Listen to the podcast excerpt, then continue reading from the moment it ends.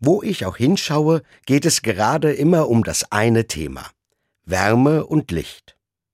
Sei es in den Nachrichten, im Netz oder auch in vielen Gesprächen mit Freundinnen und Bekannten.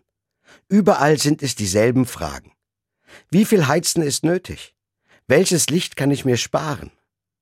Mir ist klar, nur wenn Energie von jedem eingespart wird, gibt es keinen Engpass in diesem Winter. Und für den Kampf gegen den Klimawandel ist das ja auch wichtig.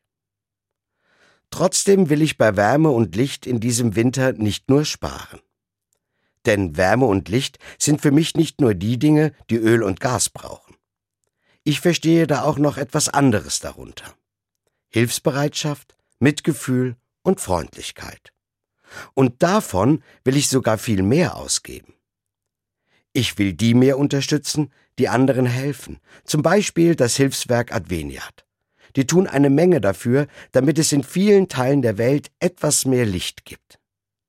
Auf der Seite www.adveniat.de kann ich viel darüber erfahren.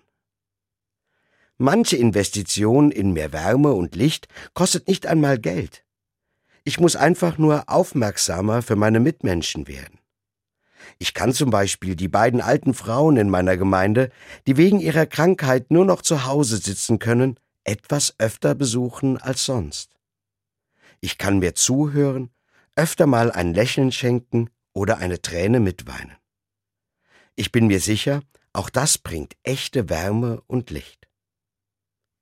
Ich denke mir, wenn ich schon weniger die Wärme und das Licht habe, das von den fossilen Energien kommt, dann gebe ich mehr für die innere Wärme und das Licht der Mitmenschlichkeit aus.